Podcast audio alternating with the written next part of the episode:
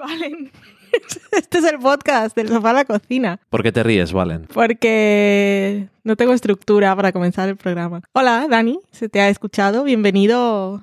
Hola, Valen, ¿qué a- tal? A mi programa. Llevas muchos años haciendo la presentación y aún así, Porque se acabó la música falsa. bienvenido a mi programa. Eso es, eso es todo lo que hace falta. ¿Qué tal? ¿Qué me cuentas? Pues nada, estoy aquí sentado bebiéndome una cerveza que se llama Halloween de la colección creada por Iron Maiden. Antiguos cerveceros. Los antiguos cerveceros son Robinsons, que son los que les están ayudando. Y es una cerveza belga con un twist british. Eso dice detrás. Muy interesante. Este vuestro podcast en el que hablamos Es curiosa. de cerveza y otras bebidas. Siempre ha sido así, ¿no? No necesariamente Del barril alcohólicas. al vaso, a la jarra. Estás bebiendo de botella. ¿Qué cuentas? Ya, pero el podcast de cervezas. Ah, uh, estoy yo a tope pillando la broma, no la pillaba. Pues eso, hola, ¿qué tal? Yo soy Valen, este es Dani y esto es del sofá a la cocina, ese programa en el que venimos cada semana a hablar. Y esta semana de qué vamos a hablar, pues de un par de cositas. Una temporada que se ha acabado y una serie que vuelve después de muchos años. Eh, la temporada que se ha acabado es Breeders o Bendita Paciencia, como se llama aquí en, Mm. en España. Serie de FX. Eh, y aquí se puede ver en HBO España. Eh, no me fastidia porque es una serie que me gusta mucho, pero creo que es difícil de vender. Porque dices de qué va y ves el primer episodio, o sea, lo ve Sí. la persona a la que se la recomiendas, y creo que no es, o sea, sí es, eh, sí es lo que es la serie, pero no es lo que va a ser. Entonces tú lo ves y los personajes y el tipo de humor no te están mintiendo, pero creo, obviamente, solo un primer episodio de media hora no te permite hacerte una idea de todo lo que puede ofrecer esta serie. Que es muy concreto el primer episodio de esta serie, ¿no? Es la noche esas todo el rato en la Sí. casa y no sé. A pesar de lo que, de que lo presenta bien, sigue siendo un poco especialito. Sí, que mm, es esta serie que es co-creada por Martin Freeman, que la protagoniza él también, junto a Daisy Haggard, que es la creadora y protagonista de Back to Life. Ellos son padres de dos niños y trabajan y pues tienen sus cosas. Entonces te, te muestra un poco eso de lo que, cómo es la vida con hijos, que es complicada, pero claro, es que parece que va a ser o una gamberrada porque ellos son británicos y ya de entrada también ves que el tipo de situaciones que plantean y el tipo de humor que hacen no es la blancura que puede haber en Estados Unidos, ni es irreverente por ser irreverente, No, es como muy real. es como muy real. Y entonces, eh, sobre todo ese primer episodio te muestra lo que es un- una noche para gente que trabaja y, y tiene unos niños que les cuesta dormirse y te puede poner la cosa un poco intensa y te cansas. Entonces, como, ah, se te muestra el lado así más realista que no lo endulza de lo que es tener hijos. Y entonces la gente dice, mmm, pues yo no quería tener hijos y esto me convence de que he tomado la decisión correcta. O, Ok. o tengo hijos que bien me entiende esto, de esas cosas. Como la, la frase esta promocional que tiene, creo que sí encapsula un poco esa idea inicial que era algo así como mm, quiero a, a mis, o sea, quiero a mis hijos con todo, todo el alma y los quiero hasta la muerte, pero a veces me gustaría matarlos. No es exactamente así, pero esa era la idea. De perder, es un poco bendita paciencia el título que le han puesto en castellano. Pero es que eh, es tanto más y te sorprende tanto. Me gusta que el, humor es también muy natural, o sea, no son situaciones locas ni gags forzados, sino que todo sale de, cómo son los personajes y tal. Pero luego, pues, es que tiene, tiene sus momentos guays que de eso de, de la media traicionera, que te da un punch cuando no te lo esperas y eh, bastante arriesgada en ese sentido es muy inteligente. A mí me gusta mucho. La segunda temporada a mí me gustó muchísimo. En la segunda temporada hay un salto temporal, los hijos crecen. No lo esperaba. No me lo esperaba para nada. Entonces, pues te muestra pues otra, como otra etapa de la paternidad. Porque en la primera temporada eh, la pequeña tiene cinco años y el otro pues tendrá Siete. siete o así. Y en la segunda temporada pues tienen cinco años más, siete años más. Bueno, I don't know. Son adolescentes, el mayor que ella.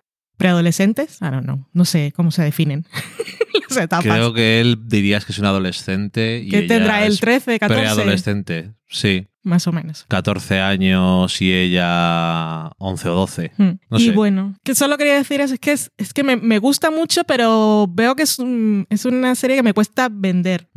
Y, me da pena porque la gente puede empezar a verla y decir, "Ah, pues no es para mí o no es para tanto, o vale, veo que está bien escrita pero no me engancha. Y no es eso de, es que hay que esperar al final de temporada porque es cuando se pone buena, no, siempre es lo mismo, pero pues, como que tienen muy claro, tienen una clara, muy, muy claro lo que te quieren contar y pues te lo van contando a su debido tiempo, I don't know. La primera temporada, toda la serie, eh, puedes argumentar que realmente va más, va sobre los dos personajes de los padres y la búsqueda intentando redefinirse con cuando llegas a cierta edad y qué es lo que haces ahora, cuál es, qué autonomía tienes, porque hasta cierto punto eres un poco esclavo también de Hmm. tus hijos, del trabajo y de todo lo demás, y tus amigos, qué amigos tienes, dónde están tus amigos, cuándo los ves, Tienes amigos. tienes amigos o no los tienes, y la relación entre ellos dos, Mm. sobre todo en la segunda temporada también, pero en la segunda temporada también tiene más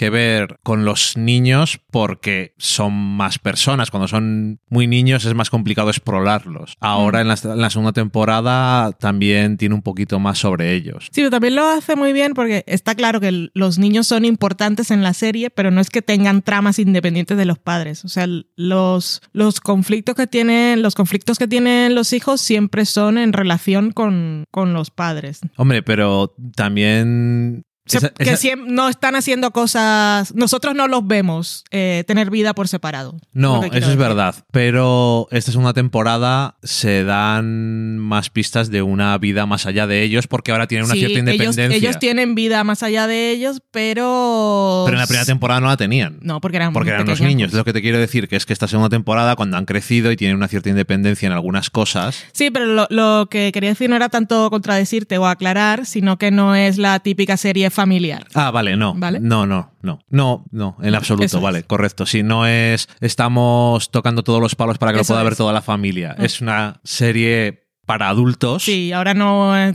nos vamos a- con los niños al instituto y No. conocemos a todos sus amigos. No. No, no, en absoluto. Aunque conocemos a un amigo del hijo que es lo mejor que ha pasado al mundo en Es años. buenísimo. Es un poco New York Lonely Boy, ¿no? De Sí, un poquito. Es un niño muy sofisticado. Ujú. Eh, es un poco creepy a veces, pero bueno, es lo mejor del mundo. Eh, está muy bien, es interesante y, y además no, no se va a las respuestas fáciles de algunas series cuando tratan de relaciones en un matrimonio o de cómo ser padre o cómo no serlo, va, llegan a conclusiones. Sí. Aquí no se llegan a demasiadas conclusiones, realmente. Y yo creo que además la segunda temporada deja las semillas más plantadas para a lo mejor todavía meterse un poco más en la psicología o a ver si él quiere darle un poco más de introspección a, a su vida, en el caso de Paul, el, el padre, el personaje de Martin Freeman, porque llevas mm, tiempo tocan, diciendo cosas, pero realmente en las circunstancias no lo han forzado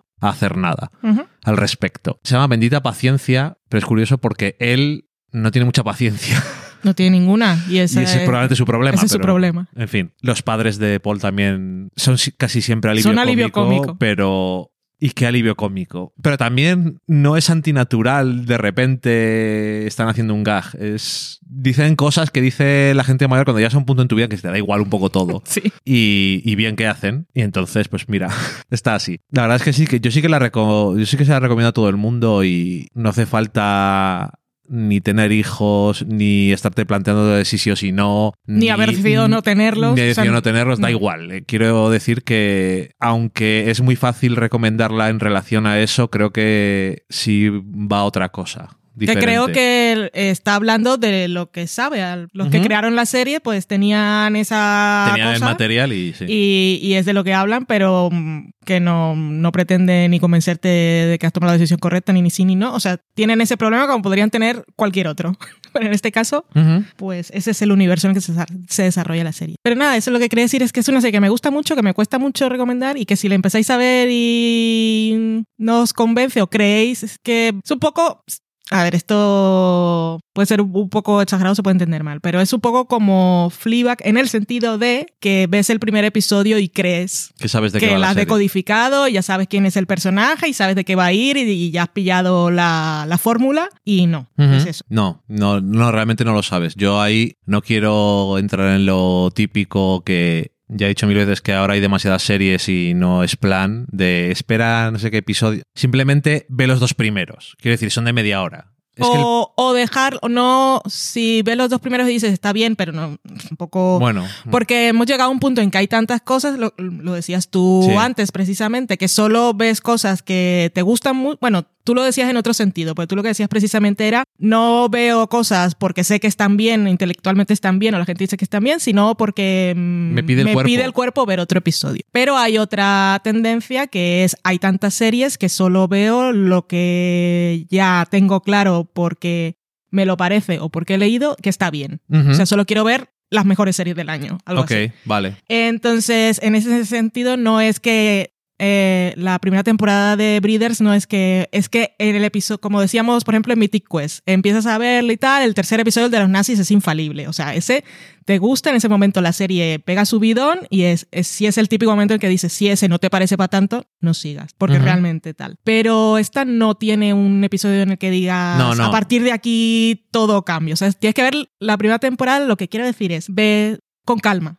O sea, Yo lo que- yo lo si no te convencen los dos primeros episodios, no la descartes del todo, tenla ahí de esa en el fondo para una semana en la que no hay series y dices, voy a ver otro y la vas viendo. Sí, que son, son episodios cortos. Sí, son pero que hora. me refiero a que el primer episodio es no porque luego no hay episodios que te hacen sentir mal, pero el primer episodio es muy agobiante para empezar. Vale, sí. Entonces hay gente que puede decir, si va a ser todo el rato así, olvídate, no. No. lo quiero ver. Y no es todo el rato así necesariamente, porque ese primer episodio transcurre casi en tiempo real al principio y es muy es un poco tenso y te pones un poco nervioso. Mm. Y luego Pero te- también es muy divertido. es muy divertido también, pero también es pero también creo que te pones un Sí, poco es- extra nervioso. Es tenso, sí. Es como la actitud británica. Es que la gente en el Reino Unido le está un poco igual cuando hacen series. Es como, no la hago para que te gusten, sino para hacerla bien. Mm. Y me tomo las cosas con calma. Y es como, pongo este episodio si, y si no te gusta, pues no la veas. Me da igual. no sé, pero me dio la sensación, creo recordar, porque claro, pues, yo qué sé, lo vi hace Mm. el tiempo que sea. Pero que me ha molado. Los, son 10 episodios cada temporada. O sea, Sí. es que es muy corto De para lo que estamos acostumbrados hoy en día, que son episodios largos, pues Mm. está guay. Pues eso, ahí queda la recomendación, un poco tal que así, pero muy sentida, de Breeders. Dos temporadas hay actualmente. En España se pueden ver en HBO. Y del otro que venimos ¿Está a hablar, renovado? Aún no lo han renovado. Por SFX está un poco así, que ahora mismo no es su serie estrella, pero tampoco tiene ninguna. Entonces, y como los upfronts este año están siendo un poco tal que así, pues ya veremos. Igual, con suerte, cuando salga este programa ya lo han renovado. Pero en el momento en que estamos grabando, aún no. Así como tampoco me han renovado Zoe, Extraordinary Placely. Bueno, pero esa además es de en abierto. Es en abierto, Eso pero eso- están, estamos esperando que la pasen a Peacock. Mm. Porque audiencia va cada vez peor. Pero está muy guay. Y este año, eh, probablemente, o si hay suerte, o si se hacen las cosas bien, pilla alguna nominación en los Emmy. Lo digo porque FX no se ha preocupado mucho por eso nunca y es FX on Hulu originalmente, o sea que es todavía más nicho. Sí, es súper nicho. Eso que dicen que está perdiendo y- la, la imagen de marca. Pero ahora, bueno, Hulu y FX son de Disney y yo qué sé, Disney igual Es se como- puede permitir tener algo para, para la crítica, un poco más Ya. de prestigio, Sí. porque lo demás no se puede llamar así tampoco. Pero como esa tampoco rasca en premios, Ya. que está la cosa muy complicada y No sé por qué. cada vez más. Pero bueno. Lo de FX que está perdiendo la marca, que siempre lo dicen en TV Top 5, y es verdad, porque yo me enteré, gracias a ese podcast, que el documental aquel de Britney Spears eh, Es era FX. de FX. Pero claro, yo lo vi en Hulu y era, de New- era del equipo de New York Times y yo no me quedé con que fuera de FX en ningún momento. Para Ujú. mí era, estaba en Hulu. Y lo había Correcto. hecho New York Times y FX no pintaba nada ahí. Y son de FX. En fin. Mm, Se les, se les diluye bastante la marca, pero bueno, eso nos importa bastante poco por aquí. Eh, del otro que íbamos a hablar también es HBO, por cierto. Eh, se estrena el 24 de mayo. Esto, entonces poned vosotros el tiempo que corresponda según estéis escuchando. Se estrena próximamente. Ya se ha estrenado. Se ha estrenado hace 10 años, ya sabes. El otro día tú decías que todos los podcasts son del futuro. Se me quedó ahí un poco en la cabeza, pero bueno, da igual. en terapia, cuarta temporada, que vuelve después de no sé cuántos años. Cinco años, realmente. lo acabo de mirar. ¿Solo cinco?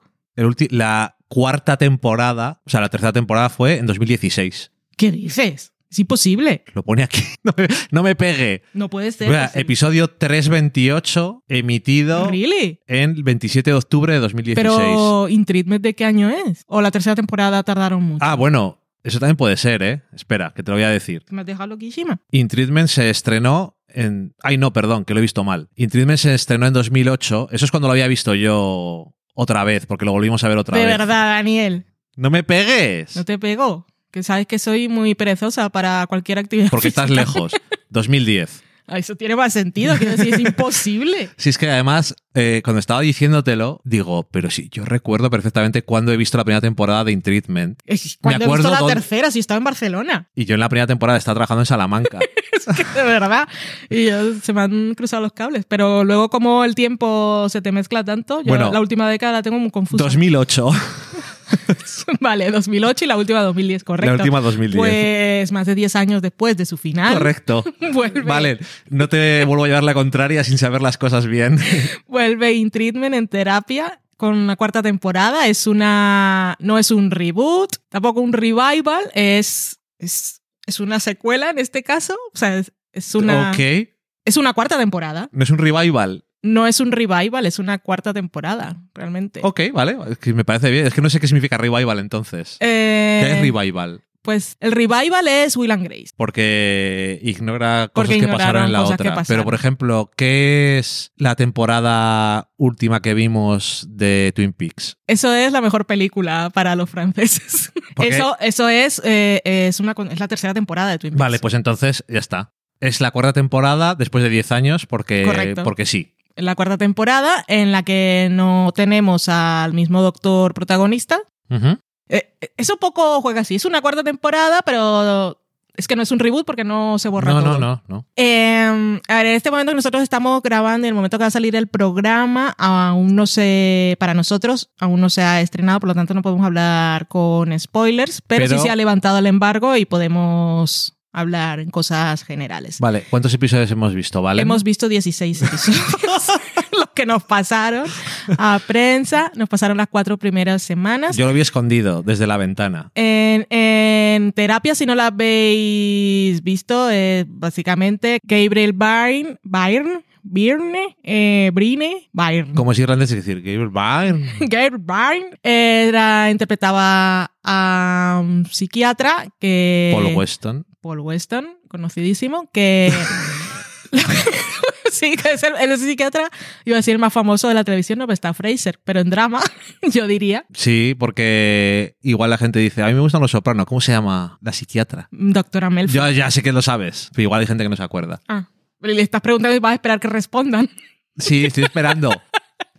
Vale, Voy a pues, cruzarme de brazos a esperar oír cómo me responde la gente. pues en terapia, como decía, esto adaptaba un una serie que era original israelí y Ujú. la idea es que pues el protagonista era Paul Weston y cada episodio de media hora que se emitían diarios, Ujú. eso fue como la novedad de HBO, eran un montón de episodios por temporada y los lunes eh, lo que te mostraban era la sesión con un paciente, eh, los martes otro, miércoles otro, jueves otro, el viernes él iba a ver a su propia psiquiatra y la semana siguiente volver a empezar. O sea, no, era, no es cada día del mes un paciente diferente, sino los lunes, pues Toca que este. podías ver la serie. Lo ideal es verla. Todos. todos los pero eh, lo que pasaba era que después de ver la primera semana algunos te intrigaban si estaba la temporada completa claro Eh, algunos te intrigaban más otros te caían peor y lo que hacías era ver pues me veo todos los lunes todos los episodios de los lunes y me acabo la trama de esa pero como diría que no como- deberías. claro como eh, tiene tenemos ese punto fijo que es el psiquiatra encargado de la temporada pues a esa persona también le van pasando cosas entonces todo es acumulativo lo mejor es verlos todos Decir que lo de que se emitía todos los días es una cosa que no duró mucho porque yo creo que HBO no se atrevió a hacer tantos episodios, me imagino. Y es que la primera temporada tiene 43 episodios, pero la segunda temporada ya se emitían dos diarios. Pero esta vez yo he leído cosas contradictorias y aquí no me han sabido responder en HBO España. Em, porque he leído que cada semana, eh, en esta cuarta temporada, que por cierto no tenemos a Paul Weston como el, el protagonista, sino que es Uso Aduba la que toma el papel de la psiquiatra o psicóloga, es que nunca sé. Psicóloga, es Psicóloga, psicólogo. Psiquiatra es médico, Es doctor médico. Vale, pues es la psicóloga residente, es la que vemos en todos los episodios, es Uso Adúa. Y en unos sitios he visto que son, o sea, en- son eh, seguro cuatro episodios a la semana, pero en algunos sitios dicen que son dos. O sea, se- serán cuatro episodios divididos en dos días, que serán domingo y lunes. Y en otros sitios que será domingo, lunes, martes. Pero bueno, En cada TV semana Showtime dice que son dos diarios. en TV's, en TV's Top 5, el podcast, eh, dijeron que era uno al día. Ok, pues a lo mejor, claro, aquí han cogido la idea de lo último que hicieron. Vale, pues mm, lo descubriremos el lunes. Por desgracia. Porque vas a describir, voy a, voy a ver dos episodios. Oh, no, que solo hay uno. Correcto. Pues cada semana habrá cuatro. Que, como decía, son en esta ocasión eh, semanalmente. Eh, Susu Aduba cada día con un paciente que serán tres y en el cuarto estará centrado en ella. Ujú. Que la cosa pues, será un poco diferente a lo que pasaba con Paul Weston. Como Así ella es. es, un persona- personaje totalmente diferente y digamos que Paul Weston existe en este universo, Ujú. aunque mm, no esperéis encontrarlo, Ujú. rápidamente, pero eh, existe. Usoduba lo conoce. Y pues, pues eso, ¿qué más podemos decir? Eh, actores, está Anthony Ramos. ¿Tiene alguna, algún, alguna inicial de middle name, no? Anthony J. Ramos. Bueno, era uno de Hamilton, el latino, eh, que lo veremos en la película esta de Lin-Manuel Miranda que se estrena In the Heights, que se estrena ahora en verano, que han salido las primeras críticas y todo espectacular por ahora. Ah, creo, sí. creo que llevaba como, no sé si eran 36 o 50 críticas y 98% en, Ah, qué bien. en Metacritic, o sea que muy bien. Pero bueno. eh, Anthony es el, el paciente de los lunes y Vale, en terapia fue una serie que en cuanto empezaron las cosas de las restricciones de la pandemia, eh, alguien se habló con responsables, eh, podemos hacer esto, tenéis una idea, es factible porque esta serie es perfecta. En, en las condiciones naturales de la serie solo hay dos personajes por episodio y por la puesta en escena y por la- las cosas lógicas que pasan en una consulta del psicólogo, pues la distancia de seguridad es mandatoria. Entonces es que es ideal Correcto. para rodar en estas condiciones. Anyway, eh, Anthony Ramos es el paciente de, la, de los lunes y a él lo vemos por videollamada porque no está en el mismo sitio. Y esto, pues además tiene sentido. En, en este mundo existe el. existió. Ya han pasado un poco la crisis inicial del COVID. Está, sí, correcto. Ya están vacunas y esas cosas. Como están casi como ahora, O un poquito más, casi incluso, porque. un poco mejor. Sí, porque la gente va y dice aquí tengo mi certificado de vacunación. O sea, está un poco. Pero bueno, anyway, que, que fue mucha gente que, que está en, en tratamiento ha tenido que hacer sus sesiones por videollamada. O sea que Sí, por eso se ha hecho bien. muy famoso durante la pandemia un Sí. servicio que se llama BetterHelp, correcto. que se anuncia mucho en podcast en Estados Unidos. Y en Peacock lo he También, visto yo. es correcto, Bueno, es verdad. anyway, que en este mundo ya ha pasado la pandemia, pero está bien de todas formas, aunque no era necesario que todo fuera por videollamada. No os asustéis si veis el primero que es por videollamada, no son todos así, pero está bien poner uno porque mucha gente lo ha hecho. Me parece curioso. Pero que eso, que no tengáis miedo, veis el primer episodio y dices, oh, estuvo por videollamada, qué aburrido. Solo además, es él. no es por videollamada por la pandemia, sino por otra cosa. Sí. Y en el segundo tenemos, no me acuerdo cómo se llama este actor, no lo he buscado, puedes irlo buscando tú mientras tanto. Eh, bueno, pues, es que tampoco no recuerdo las cosas que se pueden contar o no, porque Eh, no, porque en algunas, eh, yo luego me guío por lo que van publicando los americanos, porque en HBO España a veces no te ponen las condiciones del embargo. En Netflix te dice, no puedes hablar de esto, de esto, de esto, de esto y de esto. Y en HBO España es no reveles cosas hasta que no se haya, de concretas del episodio hasta que se haya emitido. En el caso de la descripción de los personajes, yo he leído cosas del, de este, del de los martes, el señor este que hemos visto en mil series. Pero me gusta tanto cómo lo presentan porque es que no tienes ni, si no lo sabes, me gusta cómo es la presentación porque cuando ves llegar a esas dos personas, la relación que hay entre ellos puede ser cualquiera. Correcto. Entonces prefiero no decir cuál es la historia. El actor se llama John Benjamin Hickey. Ah, Por el nombre que me lo dices y no. ¿Dónde lo, dónde Le hemos visto, En un ¿no? montón de cosas. En The Good Wife. Ah, correcto, sí, ya habíamos llegado a esta conclusión, correcto. sí, ya, ya lo habíamos hecho. Pero bueno, ha salido en millones de cosas, porque es uno de esos mm, character actors. Sí, pero es si el habéis visto The Good. Wife y os acordáis del señor de Chanham, diréis, Sí, sí. Este es- cuando la visteis también diríais, me suena de algo este señor. Salen mil cosas. Pues eso, es eso. Así que eso, voy a optar por no hacer la descripción del personaje porque me- es, es una cosa que siempre ha hecho bien en terapia y lo sigue haciendo y es mm, cómo construye los guiones y cómo te van revelando la información y cómo se la van revelando a la psicóloga que tampoco tiene todo el background de cada paciente y lo va descubriendo todo poco a poco. IMDB no hay la trama. Vale, Entonces, bueno, está guay. Y la tercera es una adolescente que la lleva allí su abuela y Ujú. ella también. Pues yo prefiero que, así como no os he dicho cuál es la historia de, de Anthony, porque además por la historia por la que se va inicialmente, es lo que pasa cuando vas al psicólogo, pues se comienza a escarbar. Y entonces salen otras cosas. Y es lo que pasa aquí. Y lo que lo de lo del personaje de Uso Aduba de.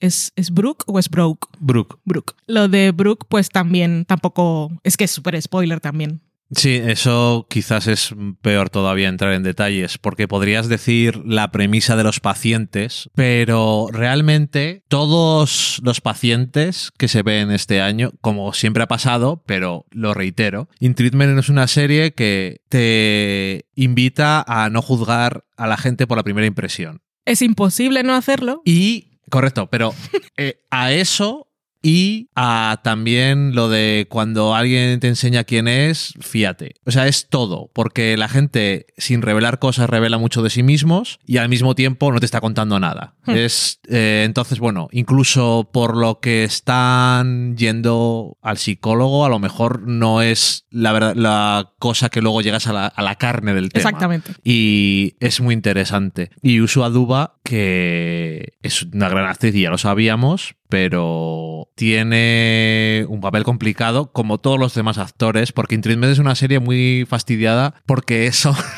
eso estás hablando con otra persona. Y estás hablando con otra persona y no solamente eso, sino que tienes que decir las cosas de una forma muy concreta porque lo- el psicólogo tiene que sacar conclusiones de lo que está diciendo y cómo lo está diciendo y de lo que no está diciendo. Entonces, si no estás actuando No, de una a- forma... Además que no hay espacio para florituras, ni No. insertos, ni movimientos de cámara locos. Entonces es, se basa todo en acción-reacción, como no- nos enseñaba Joey en sus clases. Sí, correcto. Y, y los planos, los, eh, los planos de escucha tienen que ser, tienen, tienen que ser muy elocuentes con, Correcto. O sea, con sus que- expresiones Tienes que decir mucho Sí. sin hablar. Mm. Y que eso también hablábamos cuando estábamos viéndolos, los episodios, que sí hemos visto 16 porque es todos los que había, si no habríamos visto toda la temporada completa, Mm. que conste.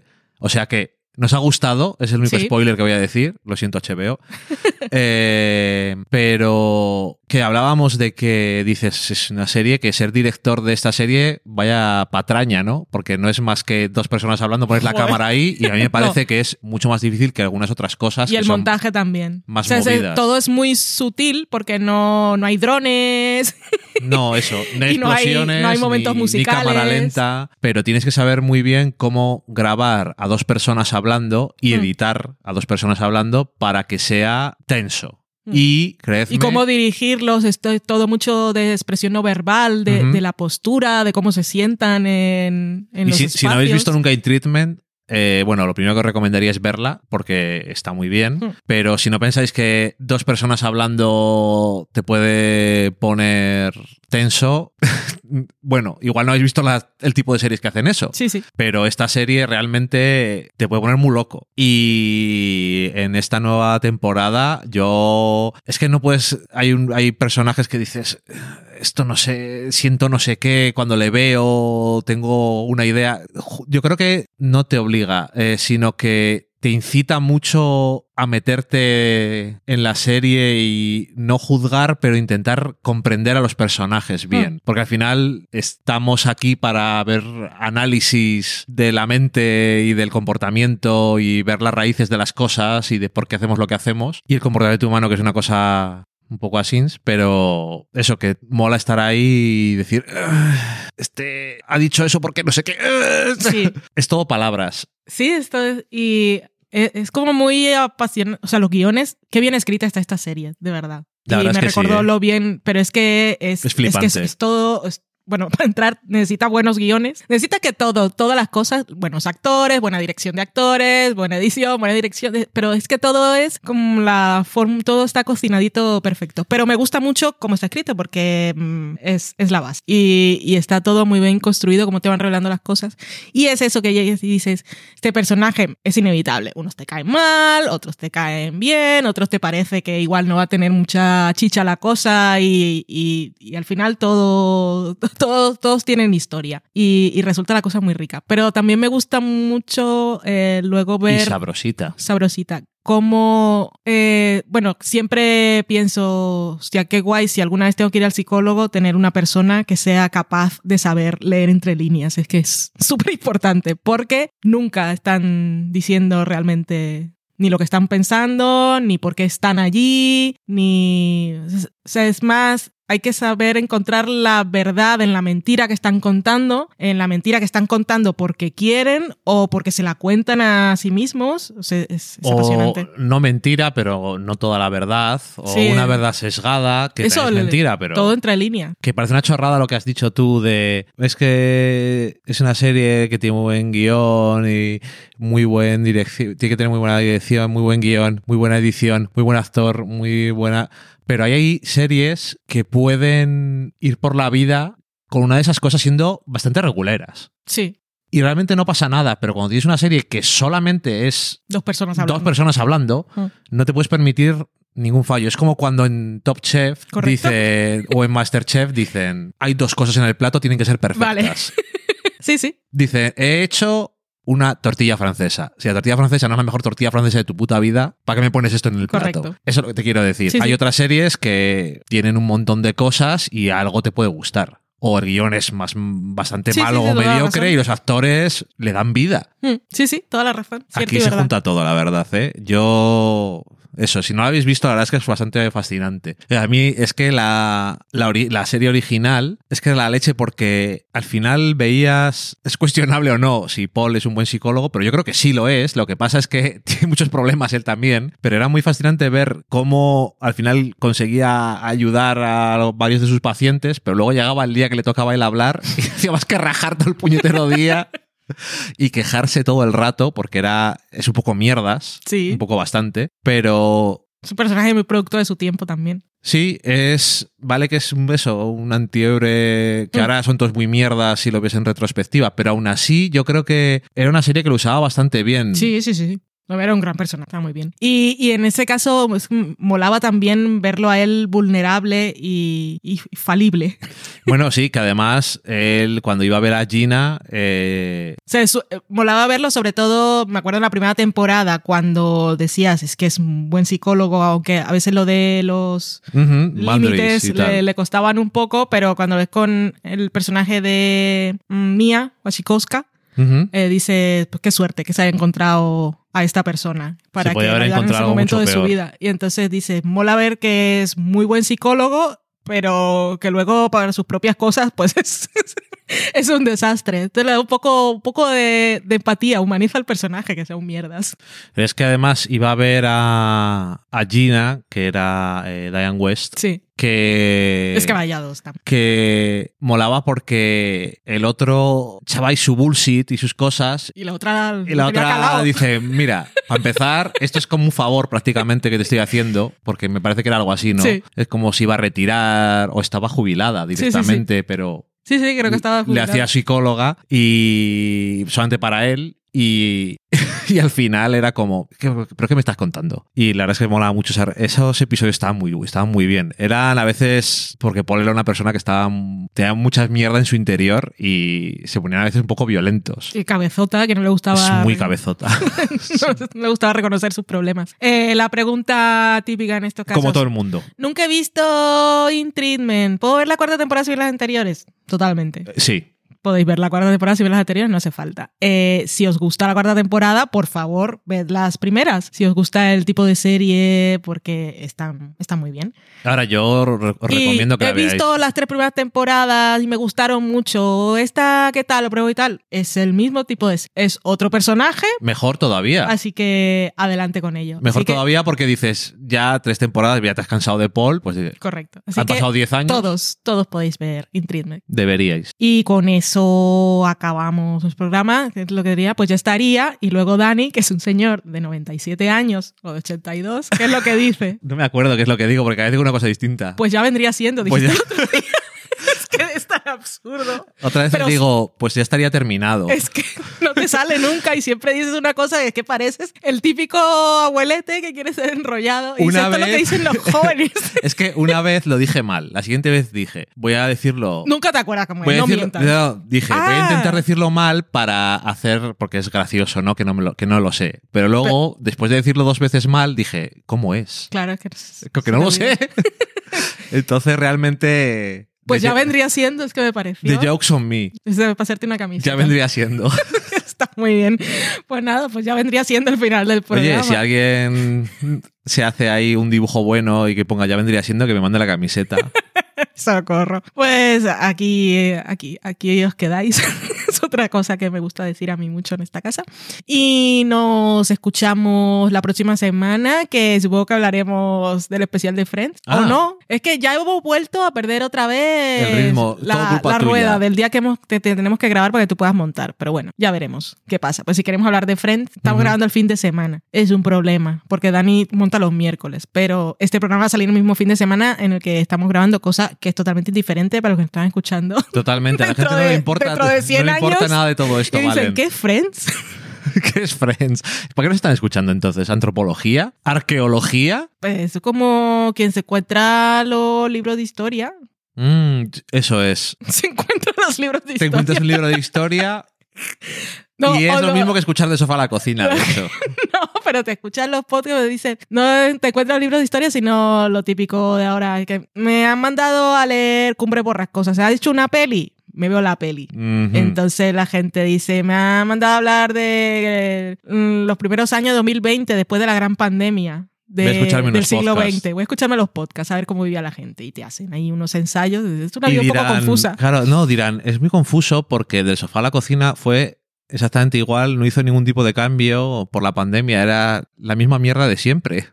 O dicen, claro, era 2021, pero cuando estaba consultando los registros, antes existía una página que se llamaba IMDB, la gente hablaba mucho de series que se habían acabado 20 años antes. Entonces estaban hablando de una que se llamaba Friend, pero se había acabado en 2004. Pero Valen- en un episodio especial en 2021. Vale, tuvo que hacer un top 10 de episodios de Friends y me ha dado ganas de volver a ver episodios. Ha sido muy triste darme cuenta de eso, pero no por nada, porque después de hacer el libro volvimos a ver episodios otra vez. Pero es que me he dado cuenta de que es que no tiene fin. O sea, da igual sus defectos y sus cosas. Hay ciertos episodios que es que da lo mismo Sí, las veces que los gente- haya visto. O sea, hay dos tipos de personas. La gente a la que no le gusta Friends porque la ha visto y no le gusta, porque nunca la vio y no, No la vio en su momento porque les parecían antipáticos y después con toda, toda esta nueva vida que ha tenido en la época del streaming, con toda la gente loca, pues le ha cogido más manía aún.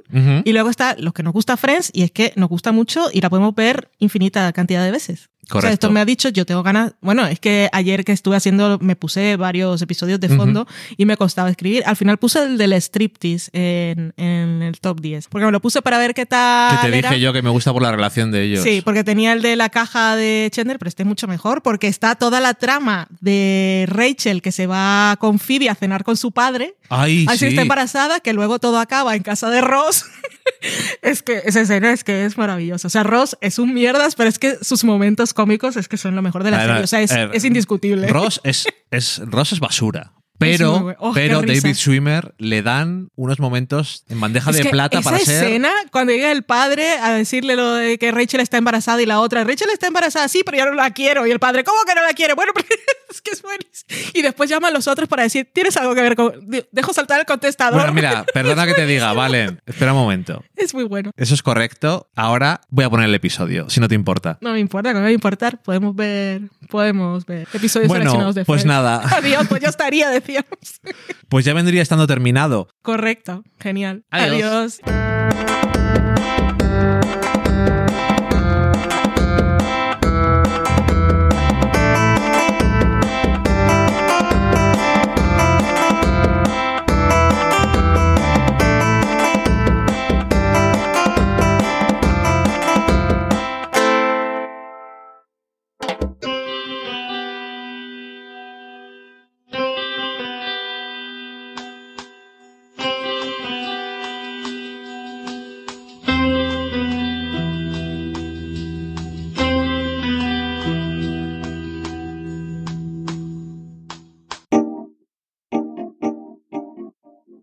Acabáis de saborear un programa del podcast Del sofá a la cocina.